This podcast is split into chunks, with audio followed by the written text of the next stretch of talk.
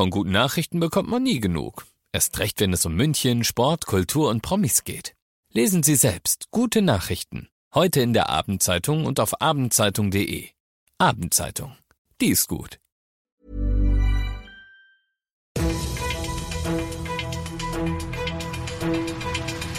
95 5 Charivari, das München Briefing, Münchens erster Nachrichtenpodcast mit Alexander Eisenreich und diesen Themen. Die Stadt München hat ein Badeverbot für die Isar erlassen und der Münchner Impfbus ist wieder unterwegs. Herzlich willkommen zu einer neuen Ausgabe. Dieser Nachrichtenpodcast informiert euch täglich über alles, was ihr aus München wissen müsst. Jeden Tag gibt's zum Feierabend in fünf Minuten alles Wichtige aus unserer Stadt, jederzeit als Podcast und jetzt um 17 und um 18 Uhr im Radio. Es klingt verrückt, wenn man sich das schöne Wetter draußen anschaut, aber auch bei uns in München drohen kleinere Überschwemmungen. Der Grund, viel von dem Wasser, das in den Alpen runtergekommen ist, fließt jetzt bei uns durch. Deshalb hat München die zweite von vier Meldestufen für die Isar ausgerufen. Charivari München-Reporter Oliver Luxemburger, was bedeutet denn das für uns konkret? Ja, also die Isar ist auf jeden Fall gefährlich momentan. Das muss man sagen. Ein dunkelbrauner Strom, der auch schon mal große Baumstämme und anderes Treibgut mitführen kann und deutlich deutlich schneller fließt. Deshalb sind jetzt aktuell auch Flauchersteg und Marienklausensteg gesperrt, auch die Fuß- und Fahrradwege am Ufer. Für die Isar gilt ab sofort ein Bade- und Bootsfahrverbot und zwar von der südlichen Stadtgrenze nach der Großhesseloher Brücke bis hin zur Leintaler Brücke im Norden.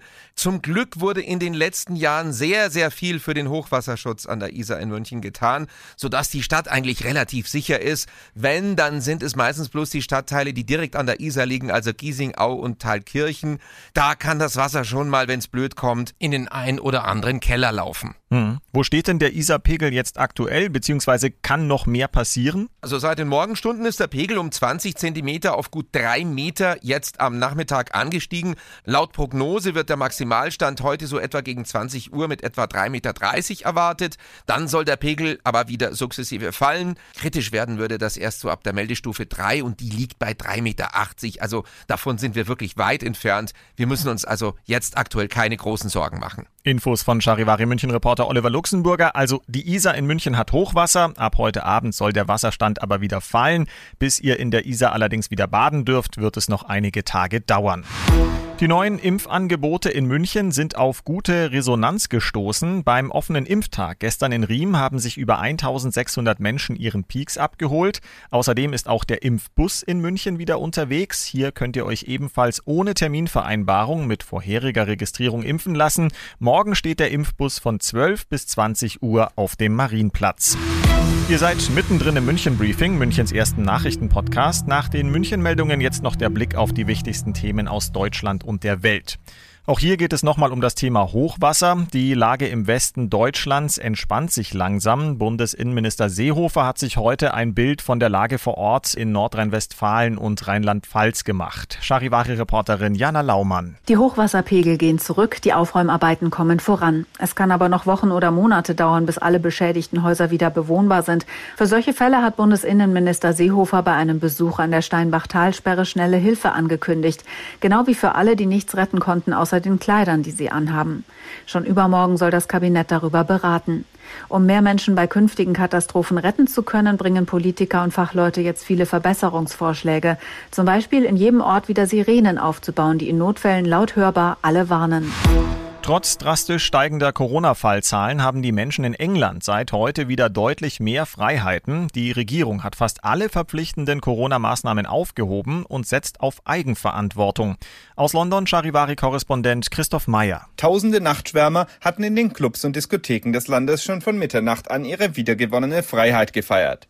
Aber der Appetit auf die Rückkehr in die Büros der Londoner Innenstadt war nicht so groß. Viele Plätze in der City und anderswo waren noch immer wenig belebt. Auffällig war aber, dass die ohnehin ziemlich mangelhafte Disziplin beim Masketragen in der Londoner U-Bahn noch einmal deutlich nachgelassen hat. Viele Passagiere verzichteten ganz auf das Stück Stoff. Das, obwohl die Verkehrsbetriebe eigentlich den Mund-Nasenschutz weiterhin vorschreiben. Und das noch zum Schluss. Ein Igelpärchen hat im Landkreis Donau-Ries einen Polizeieinsatz ausgelöst. Ein Mann hatte im hohen Gras neben seinem Haus laute Stöhnen gehört und vermutet, dass dort ein angeschossenes Wildschwein liegt. Die herbeigerufene Polizei konnte das Rätsel lösen. Im Gras lagen lediglich zwei liebestolle Igel, die ziemlich intensiv bei der Sache waren. Ich bin Alexander Eisenreich, hoffe, dass die beiden sich mit ihren Stacheln nicht wehgetan haben und wünsche euch einen sonnigen Feierabend. 95 5 Charivari, das München Briefing. Diesen Podcast jetzt abonnieren bei Spotify, iTunes, Alexa und charivari.de für das tägliche München Update zum Feierabend. Ohne Stress, jeden Tag auf euer Handy. Normally, being a little extra might be a bit much, but not when it comes to healthcare. That's why United Healthcare's Health Protector Guard fixed indemnity insurance plans, underwritten by Golden Rule Insurance Company, supplement your primary plan so you manage out of pocket costs. Learn more at uh1.com.